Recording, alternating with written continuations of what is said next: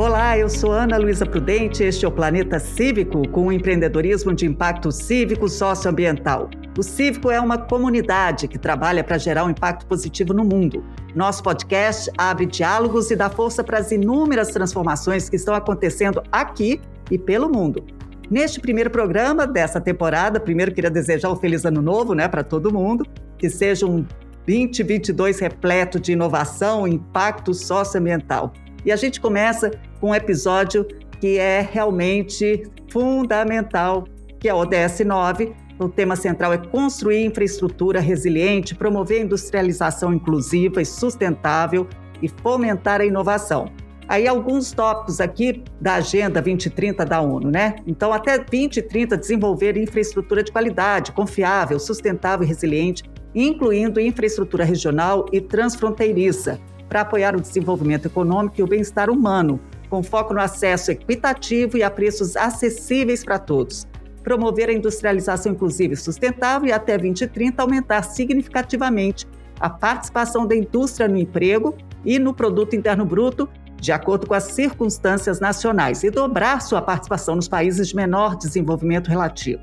E mais um que é bom frisar né, como objetivo até 2030 modernizar a infraestrutura e reabilitar as indústrias para torná-las sustentáveis, com eficiência aumentada no uso de recursos e maior adoção de tecnologias e processos industriais limpos e ambientalmente adequados, com todos os países atuando de acordo com suas respectivas capacidades, fortalecer a pesquisa científica, melhorar as capacidades tecnológicas de setores industriais em todos os países particularmente nos países em desenvolvimento, inclusive até 2030, incentivando a inovação e aumentando substancialmente o número de trabalhadores de pesquisa e desenvolvimento por milhão de pessoas e os gastos público e privado em pesquisa e desenvolvimento.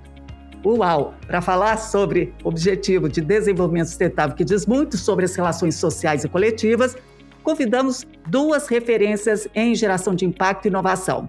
Fernando Assad, cofundador da Vivenda, um premiado negócio social brasileiro que busca revolucionar o mercado de reformas habitacionais para a população de baixa renda. Eleito jovem empreendedor social do ano pela Folha de São Paulo e Fundação Schwab, é fellow da Choca e mestre em administração de empresas pela FEA USP.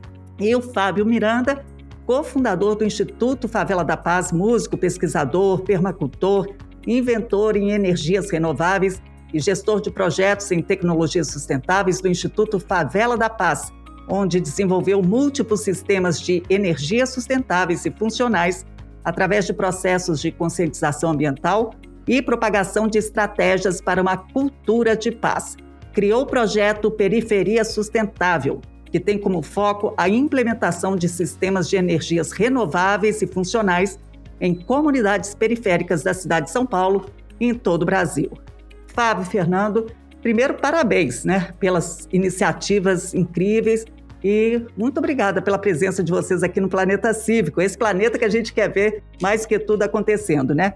E obrigada por compartilhar o conhecimento, experiência dentro dessa visão e desse, desse objetivo, né, da infraestrutura resiliente, do que a gente falou ali no início, promoção da industrialização inclusiva e sustentável e fomento da inovação.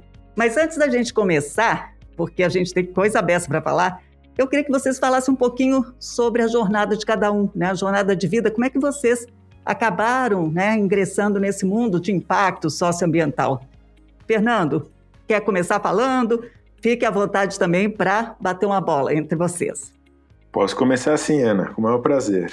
Bom, primeiro eu queria agradecer novamente o convite para essa, essa prosa. É sempre bom trocar figurinha com boas cabeças, pessoas que, que a gente gosta e, e, admira, né? Então, brigadão pelo convite. É, bom, eu, a verdade é a seguinte, Ana, eu sempre, desde que eu me conheço por gente, tive interesse em dedicar minha vida a, a, a esse aspecto. Eu acho que eventualmente desde criança, quando ia fazer atividades mais assistencialistas, que eu aprendi com minha mãe, entregar comida na rua para morador de rua, até depois na escola, quando, sei lá, fui, virei presidente do Grêmio Estudantil, reabrimos o Grêmio da escola, virei presidente do Grêmio, e mesmo na faculdade, né, em que vamos lá montar programa de alfabetização de adultos no, no campus do Butantan, aqui da USP, enfim. Para mim sempre foi muito claro que, que, que o meu lance era esse, né? Era trabalhar para fazer com que a gente avançasse aí na, na, redução da desigualdade brasileira e tal. Então, as pessoas às vezes ficam com essa expectativa, ah, qual que foi a sua grande estalo? Não teve o estalo. Já nasceu com estalo. Nasci brasileiro, de verdade, assim, né? Querendo fazer o trem avançar. Muito bom. Acho que é isso, resumidamente. e Fábio, você também já nasceu com esse estalo? Como é que foi para você a sua trajetória? Bem, queria fazer as honras aqui também, né? Como o Fernando, agradecer pelo convite. Né? Acho que é tão importante a gente estar ligado nessa rede tão potente de pessoas que estão movendo as coisas. Eu acredito que a rede é o grande significado para tudo isso, né? Acho que ninguém nesse mundo faz nada sozinho. Então, somos nós temos que fazer essa grande mudança. E eu fico muito feliz pelo convite. Bem, trajetória pessoal, é, é, é sempre. É, as pessoas perguntam, pô, Fábio, da onde você veio? Eu falo, nasci, cresci e sobrevivi no Jardim Ângela. Né? Porque se a gente for pegar o histórico, né, naquela época, o lugar mais bonito do mundo, aquela coisa toda, e era uma realidade constante naquela época. Só que é engraçado que, assim, uma coisa que eu ouvi do meu irmão, desde pequeno, ele falava assim, cara, vamos mudar esse lugar sem se mudar daqui, porque tipo, reclamar da escuridão é muito fácil, né? Então, de criança, a gente começou a perceber realmente que a gente tinha que trazer uma, uma mudança para esse lugar. Então, foi que a gente começou a se despertar. E uma coisa que eu gosto muito, eu trabalho com tecnologia, mas para mim, uma das tecnologias mais avançadas do mundo se chama música. Fernando, você já ouviu uma música, cara, que às vezes ela tá num outro idioma, assim, tá, e de repente você escuta aquela música e você fala, cara, essa música é a música da minha vida, cara. Essa música tá mexendo comigo. E às vezes você não entende uma palavra. Já passou por essa situação, Fernando? Puta, é demais isso. E, né? cara, olha que poder, cara, que a música tem, né? Ela consegue tocar a gente, a gente precisa entender, é só sentir. E foi dessa forma, cara, que a gente começou a perceber que a música tinha um impacto muito forte né, nesse lugar, que tinha toda essa referência, a gente começou a mudar esse lugar. Então, assim, a minha trajetória pessoal, ela, ela vem dessa coisa, né, dessa coisa do renascimento, da música. E a música é legal que ela te ativa outros saberes, né? Então, por exemplo, desde criança eu sempre fui o cara que gostava de desmontar as coisas para ver como que era por dentro, né? Já tinha aquele espírito de professor Pardal. E a música foi esse chamariz, né? Então eu tive a oportunidade de viajar para Michael Villa no sul de Portugal, chamada Tamera. Fui para fazer música na época, Fernando, não fui para para desenvolver tecnologias não, cara. Eu fui lá convite para fazer música quando eu cheguei nesse lugar, eu vi aquela potência de tecnologia, energias renováveis. É, ele é engraçado que meu irmão, quando foi para lá em 2009, ele foi primeiro que eu. Ele me contava, Fábio, que tem uns negócios azul, cara, que pega energia do sol e faz ele, ele virar eletricidade. Pô, aqui tem um sistema que transforma a matéria orgânica em, em biogás, usa como gás de cozinha. Tem uma palavra chamada permacultura. Eu, aí eu falava, meu, o Cláudio tá ficando doido, coisa azul que pega energia do sol. tá vendo coisa azul no que pega energia do sol, ficou doido, com certeza, né? cara, quando eu cheguei lá que eu vi isso, eu falei, caramba, cara. Aí o estralo era, por que isso não tá na minha quebrada, cara?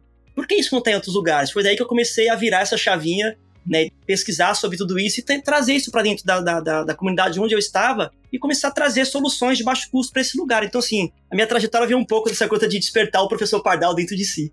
Maravilhoso, maravilhoso, Fábio. Aí a música, a arte, cultura, né? Isso realmente é, são ferramentas mesmo, né? Para a gente sim. despertar a consciência e fazer e, ter, e se inspirar, né? Para fazer o que a gente precisa em termos de mudança, né?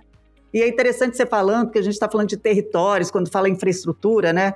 E a gente às vezes enxerga, por exemplo, a cidade. Eu estava vendo uma matéria recentemente como um lugar só, né? De um espaço que você está ali, né? Que vivendo e muito né, é, como o termo que fala mediocêntrico, né? Só dá uma classe média que está ali, então se preocupa só com aquele espaço, no entanto, tem tantas potências e possibilidades em outros territórios que não estão bem assistidos, né? E eu acho que isso é um ponto aqui da nossa conversa, porque a gente vai falar, né? Como é que a gente é, consegue lidar com uma é, industrialização inclusiva, né, sustentável, dentro de contextos muito diferentes, né? e trazendo essa visão que é, é para ser, claro, abraçada por todos, né? Desde a, vamos dizer, do poder público até a sociedade civil, né? Para a gente fazer uma mudança que eu gostei também que você falou, Fábio, tem que ser em rede, tem que ser todo mundo junto, né? E eu queria, só para a gente começar essa troca aqui também com é, esse foco da UDS, vou pegar um case aqui, né? Um case que todo mundo conhece, né? Da minha casa, minha vida aqui. Eu queria trazer para isso essa, essa ideia de uma compra de casa própria, né, para famílias de baixa renda. Esse programa, né, que foi Minha Casa Minha Vida, né? E, e que ofereceu uma oportunidade, né, para muitas pessoas para esse déficit habitacional, né? É, o projeto registrou recordes históricos, né, de construção de habitações populares, né? Claro que teve erros de concepção, né, e estruturais que aumentaram problemas urbanos, mas em 2019 um estudo da FGV apontou que o Minha Casa Minha Vida contribuiu para provocar saltos urbanos, né, o chamado leapfrog, né, ocupação de espaços além da margem da mancha urbana, locais em geral carentes de né, provisão e de serviços e de infraestrutura, né. Com essas informações, eu queria que vocês fizessem uma avaliação da relação entre o crescimento da população e a habitação e infraestrutura urbana no Brasil. Como é que vocês veem dentro do seu já é, da sua já atuação, né, nessa área?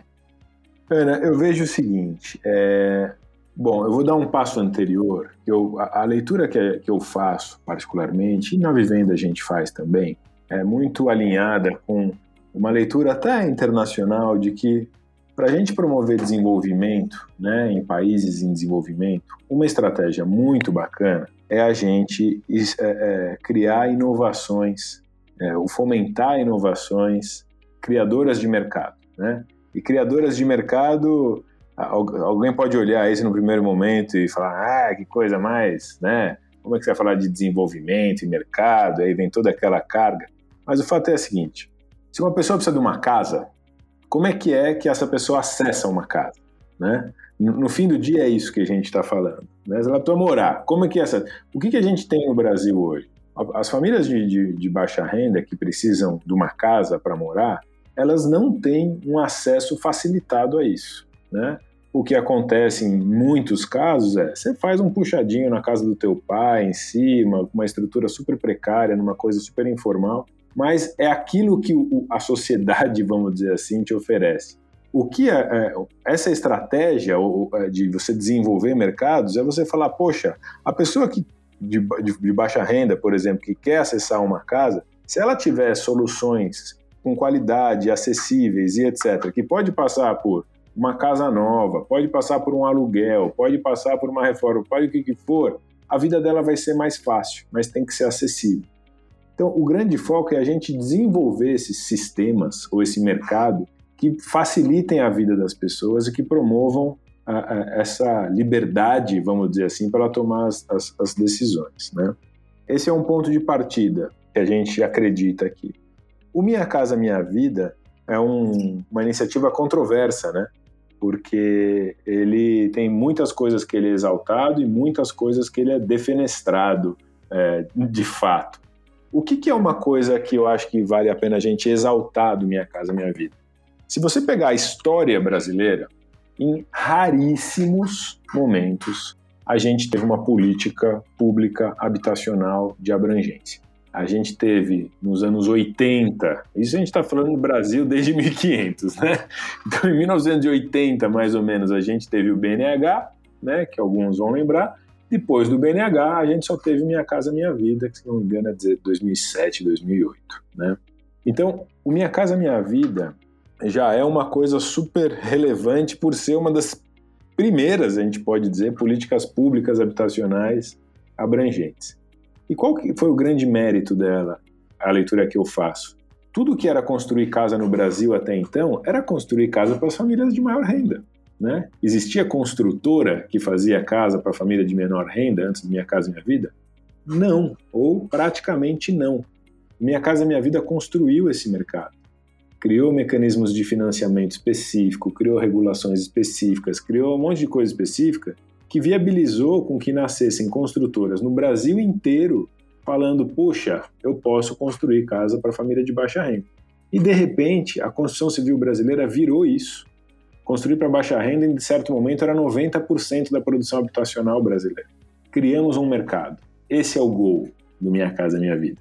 Qual que são os pontos críticos do Minha Casa Minha Vida? Eu vou, já não, não vou me alongar muito. O jeito que ele foi feito.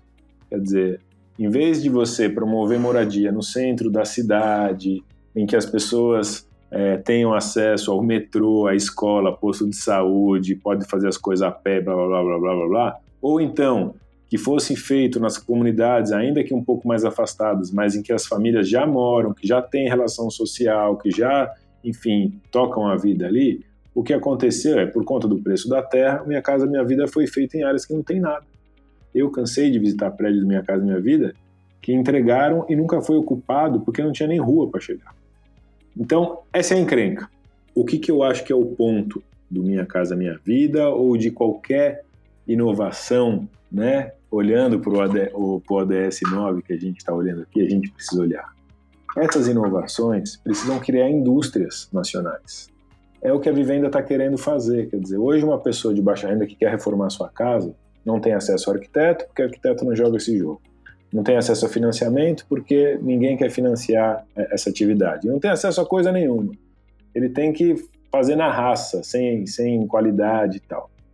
Então, se a gente criar essa indústria em que uma pessoa de baixa renda que queira reformar consiga acessar um crédito, uma parcela baixa para caber no bolso e tem um arquiteto para dar uma orientação técnica, etc, etc, de repente a gente criou o maior mercado da construção civil brasileira, que hoje é totalmente informal. E isso, no meu entendimento, é o DS9. Muito bom. Eu, Fernando, você falou né, um pouco já da gentrificação né, que acaba acontecendo com essa ideia né, de que a habitação, né, a, a infraestrutura está né, num lugar só, né?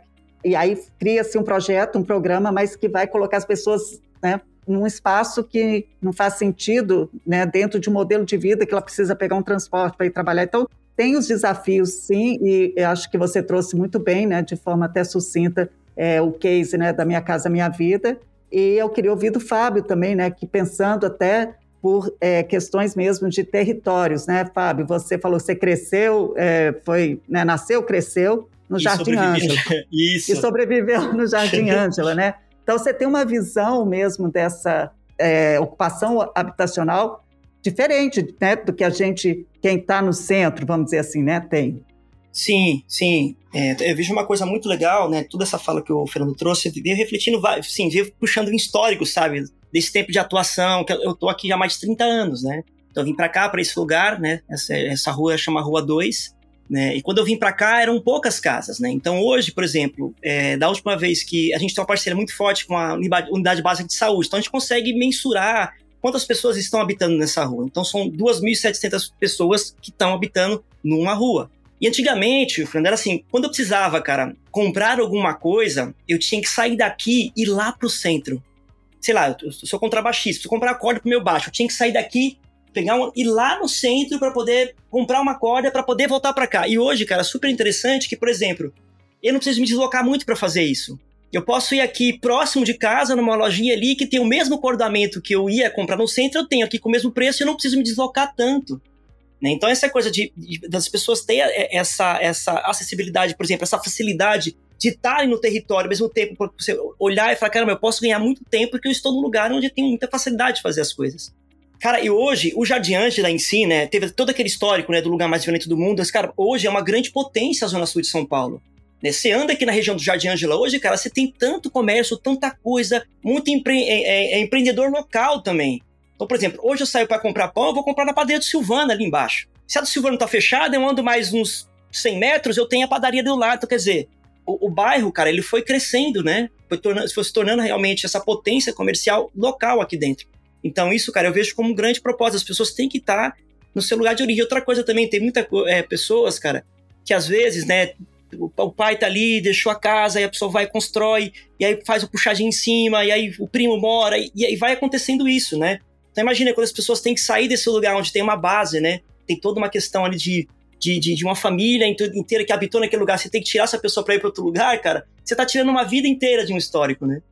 É, você mexe com toda né, uma cadeia de pessoas, de, enfim, né, de história mesmo e potência, como você falou. Eu queria só também trazer aqui, né, Fábio, que o Instituto Favela da Paz foi considerado na COP26 agora como uma das instituições mais sustentáveis do mundo, né? Por utilizar tecnologias acessíveis e de baixo custo, né? Sim. Impactando a vida da comunidade. É, queria que você falasse um pouco disso, assim. Como é que Bem, é o trabalho de vocês? É, hoje o Favela da Paz eu falo que é, eu sempre gosto de trazer que é, é Instituto e Morada, né? Então, por exemplo, o, Hoje, o Favela da Paz, todas as iniciativas que a gente tem, que a gente vai de A a Z, né, de cultura, alimentação, tecnologia, tudo isso é no lugar onde eu moro. Por exemplo, eu estou falando do meu laboratório aqui, que é o quintal da minha casa. Então, é, a gente tem essa, é, é esse histórico de estar tá enraizado nessa comunidade, né? Então, a gente está aqui há muito tempo. Então, todo o trabalho que a gente faz na questão da tecnologia, né, com periferia sustentável, na questão da alimentação saudável com o projeto VGArt, a coisa, os projetos de música, né, que a gente tem essa base muito forte da música. Quando a gente recebeu a indicação para estar tá na COP26, não era só para a questão também da, da, das energias, né, né, o zero energy, a energia solar, mas pelo trabalho comunitário que a gente vem fazendo de base aqui, né? Que isso também é questão, é, quando a gente fala sustentabilidade, eu sempre gosto de ver de uma forma que a gente pode sustentar em todos os aspectos, não é só na questão ambiental, né? De forma que eu posso sustentar relações com as pessoas, de forma que eu posso ser coerente com aquilo que eu estou falando, como que eu posso... Então tudo isso é sustentabilidade como um todo. Então foi um dos grandes chamariz que a gente né, teve de indicação para estar na COP26, entre os 17 projetos mais sustentáveis do mundo, para esse trabalho realmente de engajamento comunitário, sabe? De olhar para aquele lugar e falar, bem, aqui a gente pode ser uma rede muito potente, né? Então eu fiquei muito feliz com a indicação, assim, e eu, eu quando saiu, assim, né, a, a, chamada que a gente tava, eu falei, cara, eu demorei acho que uns cinco dias para poder cair a ficha. é, você vê que é, é, aquela pedrinha né, que joga no lago acaba reverberando, né? Você faz um trabalho ali consistente e que você falou enraizado, não saíram né, do Jardim Ângela. Você, é, você e seu irmão né, enxergaram a potência e trabalharam em cima disso, né? O que é realmente você pensar, né, do ponto de vista que a gente tem como desafio no mundo, pensar localmente, né, e fazer um impacto globalmente, porque isso é o que acaba acontecendo, né? É, e aí, pô, nessa sua jornada e aí trazendo também o Fernando, né? Eu imagino que assim muitas histórias vocês já se depararam, né? Histórias de pessoas, de, de é, transformação de vidas, né? A gente está falando de é, essa coisa da infraestrutura e como você falou, né, Fábio, da sustentabilidade não passa só pela uma sustentabilidade ambiental, mas tem essa da, dos relacionamentos, né? A gente fala muito aqui no Cívico desse capitalismo regenerativo, né? Que tudo que a gente faz deveria regenerar né, as relações é, interpessoais e o planeta, né? Fernando, vocês têm uma longa estrada já vivendo, né? E o que, que para você, nessa jornada, mesmo atuando, né, desenvolvendo soluções para reduzir esse déficit habitacional qualitativo, né, de forma que possa todas as famílias brasileiras possam viver em moradias mais dignas, né? Queria que você trouxesse uma história ou uma, um caso mesmo que tenha marcado você. Poxa vida, hein, Ana? É, cara, histórias é tão bom, né, Fernanda? São várias? É, são algumas, né? São algumas. A gente, enfim, fez mais de 3 mil reformas já, né? Todas, todas têm uma história bonita, né? Quem nunca fez uma reforma na casa e, obviamente, ficou bonito, ficou feliz, não foi uma história traumática e não fica em casa olhando como tá gostosa a casa agora que você fez aqui. É, aquele cheirinho de tinta, né, Fernando? Nossa, aquele cara. Aquele cheirinho de tinta inicial, Puta, né? É, cara. Quer dizer, a, mexer na casa é mexer no, no, no, nosso fundamento, né? No nosso. Dizem que a casa é o nosso primeiro universo, né? Acho é bonito. Sabe lá que casa a gente está falando, mas enfim, essa casa que a gente habita física aqui também é né, um, um, um pequeno universo. Então, o, o, impacto é sempre muito grande, né? E aí histórias são imensas, né? Quer dizer, desde as mais trágicas de quem, puxa, sei lá, as casas muito precárias em que entra bicho, em que chove dentro, em que criança acorda com, sei lá, rato do lado, até as, as, as menos, né? As mais bonitas, as mais é, é, surpreendentes, né, do tipo a pessoa que quer dividir o quarto porque o casal quer ter uma privacidade também, né? Porque poxa, o casal essa vida, né, de todo mundo junto se acaba se limitando, né, da sua relação com seu marido e tal. Enfim, são inúmeras as histórias, né? Eu, eu acho que tentando trazer um pouco aqui para o nosso contexto, Ana, e, e, reforçando esse ponto, quer dizer, quando a gente fala de ODS 9, essa é uma leitura que pode ser particular, né? Eventualmente a ONU não pensa do mesmo jeito, mas é, é, é, eu, eu, vejo assim, quando a gente fala né, de, de, de, criar essas novas indústrias, né, fomentar essa infraestrutura é, e a inovação, a gente não pode esquecer nunca que isso tem que ser inclusivo, que isso tem que ser respeitando o meio ambiente, que isso tem que ser gerando bem-estar, né? Às vezes, sempre que eu li essa coisa do, do ODS 9, eu via como uma coisa industrial, sabe? Um negócio assim. E eu acho que a gente está num momento do, do mundo que mesmo as indústrias mais pesadonas, elas têm que colocar o ser humano e a casa do ser humano, que é esse planeta, no centro da discussão, para pensar em formas diferentes e inovadoras da gente fez o que a gente historicamente fez, né? E eu acho que esse é o ponto, sabe? Como que a gente faz as indústrias terem tantas boas histórias quanto o Fábio tem, ou quanto a gente coletou na vivenda? Porque dá para chegar lá. É só a gente colocar as pessoas e o planeta no centro, sabe? Sim, maravilhoso, é isso. eu acho que era esse o ponto, né? Quando a gente fala de moradia, a gente está falando de pessoas. Quando a gente fala de infraestrutura, a gente está falando de pessoas, né? Tem aquela ideia da cidade inteligente, smart city, né? Sim. Cidade inteligente é uma cidade que tenha, né, é, que as pessoas vivem com dignidade, né? Tenha saneamento para todo mundo, né? Acho que é um pouco é, essa visão que falta, talvez, né, quando se pensa numa inovação ou numa é, estrutura mesmo, né, de cidade. A gente está aqui, o São Paulo comemorou agora 468 anos, né, é, em janeiro, mas atravessando aí provavelmente a maior, mais grave crise de moradia da história. Isso segundo eu estava lendo uma, uma reportagem na Folha com a urbanista Raquel Honig, né, que ela falando sobre isso. Né? Então, assim, se não colocar a, a pessoa no centro, a gente continua repetindo ou agravando né, os problemas que já vêm sendo construídos de forma é, não inclusiva, né? E aí, Fábio, então eu, eu ia passar para você exatamente pensando nisso, né? Que eu acho que o seu trabalho é muito com esse foco, né? E um foco de também coletivo, né? Você falou de rede. Como é que essas, é, vamos dizer, transformações, inovações com as potências que a gente tem, né, podem acontecer, na sua visão, de forma mais inclusiva?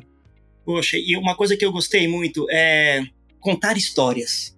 É muito mais interessante você colocar números, porque histórias, cara. Imagina, eu fico, eu fico imaginando, por exemplo, a pessoa entrou em casa, aquele cheirinho de tinta, aquele, aquele olha, aquele quadrinho colocado. Como que a gente vai mensurar o que aquela pessoa está passando? Isso a gente tem que contar como histórias. E eu sempre gosto dessa coisa, porque é, a história é tão legal, que é uma coisa que enche o seu coração. Quando você chega em casa, você começa a relembrar, caramba, que sensação boa que foi estar nesse lugar aqui com aquelas pessoas. Tem uma vez que a gente, né, eu estava com um grupo de jovens aqui, e aí a gente tinha um projeto chamado Laboratório de Tecnologia Cidadã. Qual era a ideia desse projeto? Era juntar pessoas, potencializar uma rede onde a gente valoriza o saber. O que a pessoa tem de bom para oferecer?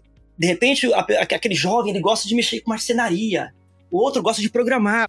Aí eu falei, cara, vamos se juntar um grupo, vamos perguntar para as pessoas aqui na nossa comunidade quais são os pontos positivos que elas veem dentro da comunidade e quais são os pontos. Não, não são os pontos negativos. Quais são aqueles lugares que precisam de olhar positivo?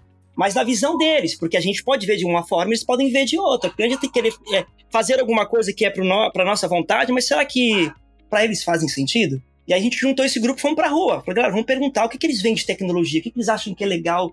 E aí o relato foi, assim, interessante, né? Tipo, desde o, daquele lixo que tá se acumulando, que as pessoas têm esse hábito de jogar ali, ou aquele, aquela viela onde não tem iluminação, ou aquele muro que tá feio, que precisava ser, sabe? A gente ouviu vários relatos. Quando a gente voltou para cá, eu falei, e aí, o que vocês acham? O que vocês escutaram? Eles falaram, pô, Fábio, as pessoas, cara, eles têm essa, essa referência, né, do, do projeto, eles gostavam, tem muita gente que gosta de plantar, Fábio. Eu falei, é sério, mas assim, tipo, eles queriam muito ter horta em casa. Mas eles falam que não tem tempo e não tem espaço para isso, né? Porque é, a gente tá dentro de uma comunidade onde as casas, né, vai um puxadinho que vai ficando outro, aí tem um corredor, vocês não tem espaço para plantar. Eu falei, bem, isso não é um problema. Porque se a gente não tem espaço para plantar, a gente verticaliza, a gente não tem paredes, vamos adaptar para esse cenário. Ah, mas eu não tenho tempo. Mentira, que tempo também não. Eu tenho 10 hortas verticais aqui, eu já estico o braço, eu como um alface totalmente orgânico que está crescendo verticalmente na minha parede. Eu não tenho tempo também, mas a tecnologia, vamos criar alguma coisa. O que vocês pensam? Ah, vamos fazer uma horta comunitária aqui lá na, na, na mina d'água, onde o espaço todo mundo vai, aquela coisa toda. Eu falei, isso é o que a gente quer ou isso que a comunidade quer? O que, que eles pensam disso? Vamos para a rua de novo. E a gente foi lá, trabalho de pesquisa e perguntando para as pessoas o que, que vocês acham. As pessoas acharam o máximo. Veio até listinha, Fernando, do que, que tinha que ser plantado nessa horta. Salsinha, cebolinha, vão anotando bora lá, vamos lá. E aí no dia a gente sentou, cara, fez toda a estrutura. Aí no dia das crianças, é, tinha esse questionamento, né? Ah, as crianças vão bagunçar. Falei, então vamos convidar eles também para participar desse processo. E foi uma experiência fantástica, assim. A gente foi lá, instalou a horta, eles fizeram todo o processo. E é na mina d'água, que é um lugar, cara, que a gente tá aqui, assim, desde quando eu conheço por criança, eu bebo dessa água. É uma fonte de água natural que Imagina, quando a gente veio para cá, era uma água que brotava no meio das pedras. Eu ia jogar bola na rua e beber água na pedra. E hoje é um lugar que tem uma construção, onde as pessoas preservam essa água, cara. Oh, delícia. É fantástico, assim. E a gente fez essa horta lá, cara, e foi um sucesso, assim, foi muito legal. Aí no outro dia eu levantei de manhã, o Fernando falou, cara, vou lá dar uma olhadinha na horta, né? Na hora que eu cheguei, cara, eu olhei assim, tinha um pé de morango plantado lá. Eu falei, nossa, pé de morango, mas eu não plantei morango aqui. Aí eu, que será que eu plantei morango? Cara, alguém foi lá e plantou um morango. Aí você falou, pronto, deu certo. Deu né? certo. Falei, pronto, é isso, cara. A gente tem que. É, é, não tem como, é a rede, é a entrega, o que, que é um bem comum para todo mundo, né? Quer dizer, ativar, né? Estimular. É. Que isso começa a gerar mesmo, germinar, né? Soluções. Sim. Que incrível. E hoje existe, então essa horta é para que todos, todos da, da área, da comunidade, podem fazer proveito, podem colher. É, lá agora, da, a última vez que eu fui lá, tinha, é, tinha muito boldo, que as pessoas têm essa, essa coisa também de resgatar essa, esse plantio da época da, da, sei lá, chá, tem muita coisinha assim. Hortaliças quase não tem, mas as pessoas estão plantando muito boldo, morango, tem morango lá ainda. Mas é um espaço muito. E é legal que lá também tem, tem um sistema de iluminação, né? Então, por exemplo, à noite, as pessoas vão muito buscar água lá. Então a gente montou um projeto, um sistema de iluminação, né? Que lá tem um sistema de energia solar, que essa luz ela acende em horários programados. Então, horário que a, pessoa, que a, a gente sabe que a galera vai lá buscar água à noite, então ela está sempre iluminada esse espaço. Que legal. Agora, antes de começar aqui o nosso papo, né, eu estava conversando com a Tata, né, produtora aqui do podcast, sobre é, 2022, né? Estamos, que a gente não tinha se visto, aí feliz ano novo. Eu falei, nossa, é verdade. Passou muito rápido, né? 2020, ela falou, é a segunda missão né? Tipo Sim. assim. Aí falando um pouco, né, desse momento que a gente ainda vive, né, cenário pandêmico, né, que é ainda uma a gente está ainda nele, né? Como é que vocês é, passaram por isso, né, do ponto de vista mesmo que é esse momento de muito desafio, mas que também né, acabou estimulando é, dentro, pelo menos aqui, dentro do que a gente viu de ecossistema, muita solidariedade, é, muitas soluções em rede, né? é, e inovações que acabam acontecendo porque por uma questão mesmo que é necessário criar né, um sentido de sobrevivência e de é, lidar com né, a, a, questão da pandemia. É, queria ouvir um pouco isso, se vocês têm também assim uma história para contar sobre esse desafio dentro do trabalho que vocês realizam, né? Bora lá, Fernando. Bom, eu vou, e já avisando até que eu vou sofrer uma invasão aqui na minha casa de um monte de criança que estão chegando, então não se assustem. a gente vê até a campanha, a campanha tocou aí. É. é, eu já até tremi, porque eu sei que vai subir o exército aqui agora. Ah, vai porque vem. É, você sabe que pra gente a pandemia foi exatamente isso, né? Quer dizer, a, a, a, vocês imaginam que, olhando especificamente para a vivenda, não estou olhando nem Brasil, né? Sem, antes de fazer uma análise até brasileira, mas pensando no nosso próprio umbigo. A vivenda era uma empresa de obra, executava a obra, né? E de repente, é, tudo bem que a gente já estava planejando um pouco fazer isso, né? A gente já tinha provado tudo que a gente tinha que provar enquanto executor de, de reforma e queria pensar em como que escalava isso para o Brasil inteiro. E a gente estava começando a pensar em como fazer isso e veio a pandemia. E aí a pandemia falou: meu filho, se você quiser fazer isso, faça, mas faça logo e agora e já, né? E aí a gente começou a ver e falou: bom, se a gente quer apoiar a gente a fazer, vamos apoiar esses caras agora, porque se a gente não apoiar esses pequenos empreendedores agora, eventualmente esses caras não vão sobreviver à pandemia. Então, o que aconteceu no, no, no fim do dia, assim, foi que a Vivenda mudou tudo, né? Nós passamos de ser uma empresa executora de obra para ser uma empresa de tecnologia, viramos essa plataforma digital que é, conecta, né, fomenta primeiro outros empreendedores que querem realizar reformas né, em, em demais comunidades brasileiras, conecta elas com as pessoas interessadas em contratar as reformas ou em receber doado, enfim tudo na vida tem luz e sombra, né? A pandemia, infelizmente, teve um lado sombra bem expressivo, com todas essas mortes que a gente teve, mas é, tentando tirar alguma coisa daí, eu acho que a gente aprendeu, que é o que você falou há pouco, Ana, que sozinho ninguém faz nada. Se a gente quer fazer uma transformação, a gente precisa de todo mundo junto, dando a mão, fazendo acontecer. E no nosso caso, o que a gente fez foi criar uma infraestrutura, pegando o mote aqui do ODS 9, né, para facilitar com que todo mundo jogue esse nosso jogo, que é o, o jogo de acabar com as moradias inadequadas no Brasil.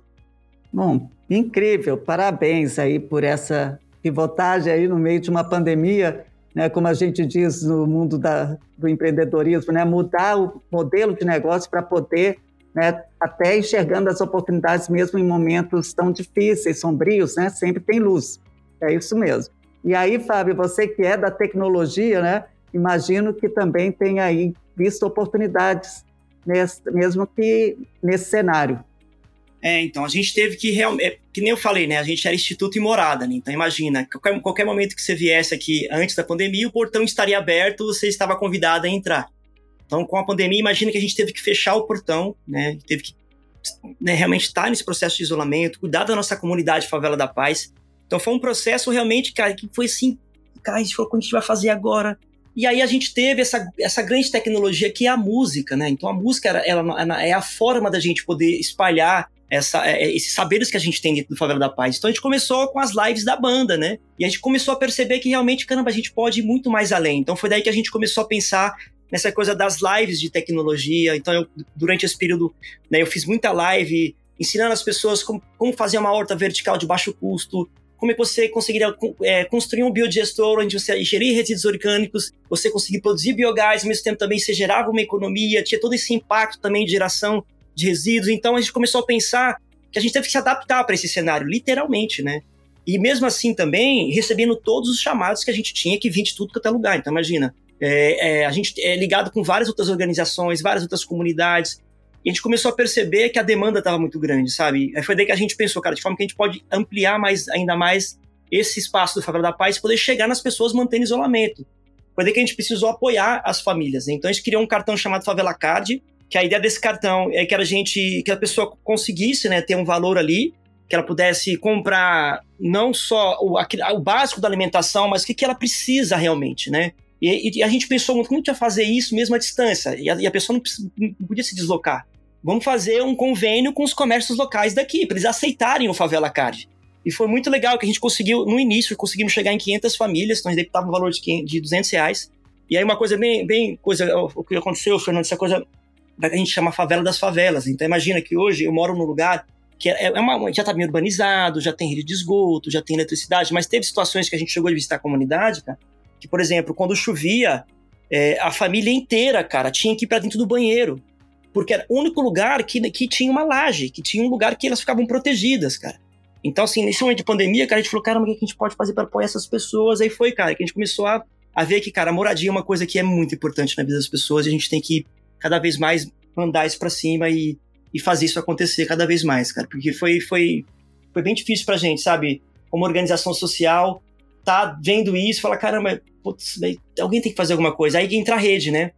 Porque é, esse período de pandemia, tudo bem, teve, teve todo esse reflexo realmente, mas como que as pessoas se uniram para fazer as coisas? Como que as coisas é, aconteciam mais fácil? Porque tinha uma rede muito grande de pessoas né, com um propósito único, empatia pelo próximo. Isso foi muito forte. Eu acredito que, que isso continue, sabe? Que eu acho que trouxe assim uma, uma força muito grande para o coletivo. Né? É isso, né? Aquela sensação de que não tem o melhor e o pior, tá todo mundo na mesma roubada, vamos se ajudar, né? Sim, sim, cara. Sim, eu vi, eu vi muitas organizações, cara, a gente no início aqui, Fernando, a gente teve uma demanda muito grande, né? ainda mais tarde da tecnologia, que a gente tem um laboratório de tecnologia com impressora laser, com cortadora, é, com impressora 3D. E aí tinha aquela demanda muito grande, cara, de não ter EPI para os enfermeiros, para os médicos usar. Então chegou uma hora, cara, que eu tava aqui produzindo 100 é, face shields por dia. Né? Usando o maquinário que a gente tinha, lançamos uma campanha chamada Favela Maker, onde as pessoas podiam doar pra gente comprar o material. E assim, chegou uma hora que a gente tava fazendo 100 fez shields por dia. Então, como tinha ligação com a UBS, o que eu fazia? Eu ligava na UBS pro gerente e falava assim, cara, onde está a demanda? Onde precisa? Fábio, lá no Jardim São Luís eles estão sem nada. Cara, a gente catava, voltava no carro na caixa, ia lá, quantas? 50? E lá entregava. A gente conseguiu chegar em 24 unidades de, de, de, de saúde aqui, cara, usando essa questão.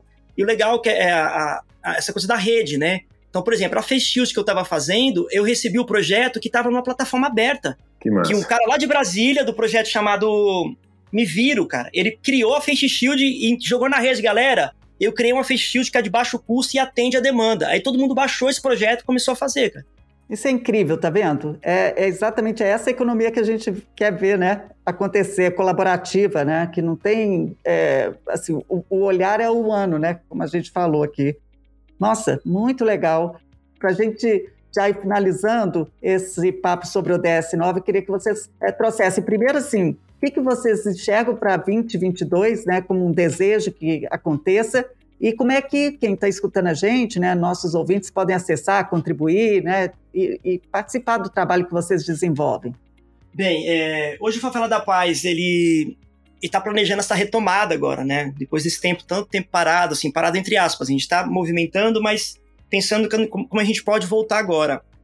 Bem, a gente está agora para um projeto, assim, que eu falo que é o projeto maior, né, assim, do Instituto, né? Tem um intermediário ali, né, que é um projeto que eu estou tentando fazer da, da Lab Van, que a ideia é que a gente construa uma, uma, um laboratório móvel que pode chegar em vários lugares. Mas pensando numa coisa assim que está mais próxima, assim, que a gente está correndo agora, é a nova sede do Instituto Favela da Paz, né? Então a gente comprou um terreno em 2015, né? Esse, esse terreno a gente comprou sem ideia nenhuma, Fernando, do que a gente ia fazer lá, cara. Simplesmente comprando um terreno e falou, alguma coisa a gente vai ter que fazer. Aí surgiu essa, essa vontade de ter um espaço onde a gente podia ampliar um pouco mais, a gente podia receber mais pessoas nesse espaço, né? Então a gente está agora para lançar a campanha do, da nova sede, né? Foi interessante que essa nova sede também ela, se, ela foi premiada lá na Bienal de Veneza, né? Como uma, uma, uma sede totalmente autossustentável, a ideia da, da construção dessa sede. Que ela também, cara, ela, ela, tem, ela tem não só a construção da sede, que ela vem toda com uma pegada sustentável, sistema, toda, todas as tecnologias que a gente implementa aqui nesse espaço vai ter lá num tamanho maior. Por exemplo, sistema de captação de água da chuva, energia solar, é uma, toda a parte de construção dela ela vai vir com todos é, tentando enquadrar na certificação LEED, né, que todo gerenciamento de resíduos, aquela coisa toda. Então a gente está pensando muito agora de trazer esse projeto à tona. Então, possivelmente, logo mais a gente está divulgando aí nas redes sociais né, essa nova sede que está para ser lançada, quem sabe, né? Esse ano, no começo do ano que vem, o universo vai ser favorável com a gente. Opa, vai sim, maravilhoso. Queremos conhecer. Já estou aqui pensando né, como a gente vai poder participar disso. E aí, no dia de cortar a fitinha, eu quero todo mundo lá, hein? Opa, com o maior prazer, com o maior prazer. Você sabe uma curiosidade que nos une aqui, viu, Fábio? A é. gente também foi convidado a participar de uma Bienal de Veneza, de arquitetura Sim. de Veneza. Isso diz muito, né? Sim. Isso diz muito, eu acho. É, é, porque no fim das contas é isso, né? A gente tem essa grande é, esse grande desafio né, dos, da, da, moradia precária, das favelas e tal, global. Né? É, e as boas ideias para a gente avançar né, com a qualidade de vida nesses espaços, acho que tem espaço. Né? E aí, só para complementar, essa coisa que você trouxe, me trouxe uma reflexão muito legal, né, cara? Tipo, quebrada é quebrada em qualquer lugar, favela é favela em qualquer lugar. Por exemplo, eu tive a oportunidade de ir para para Palestina, cara. E quando a gente chegou lá, a gente tava em Bethlehem, né? Que é um lugar muito bonito, aquela coisa toda. Eu falei, meu, a gente quer conhecer como, como que é a quebrada daqui. A gente quer colar numa favela que. Como é que é? A gente quer ir lá, mas a, a favela aqui é na, nos campos de refugiados. Eu falei assim, não, a gente quer ir lá para conhecer o espaço. Cara, quando a gente chegou lá, não era muito diferente. A construção é diferente, mas sabe, você tá andando é. na rua, você vê um, um senhor assim, e fala, cara, que tiozinho parece parece o seu Meu Luiz. Vizinho, né? Parece o seu Luiz é. da minha rua, cara.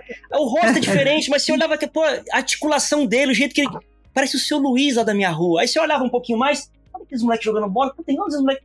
Cara, é, não tem diferença, é a mesma coisa, cara. É, é isso mesmo. E é demais isso, né? Porque se a gente pega essa coisa da colaboração que a gente está falando, né? A gente consegue de fato ir, ir integrando, né? Conectando os pontos assim para resolver os problemas que são comuns, né? É isso, pessoal. Muito obrigada, Fábio, Fernando. É, e você que está acompanhando esse podcast para saber mais sobre essas iniciativas incríveis, sigam Favela da Paz e a Vivenda no Instagram, arroba Instituto Favela da Paz e arroba Nova Vivenda. Eu sou Ana Luísa Prudente, este foi o Planeta Cívico, uma comunidade de empreendedorismo de causas. Acompanhe a gente nas redes sociais, arroba CívicoBR. O podcast Planeta Cívico é produzido pela agência Digitale. Acesse digitale.com.br barra podcast.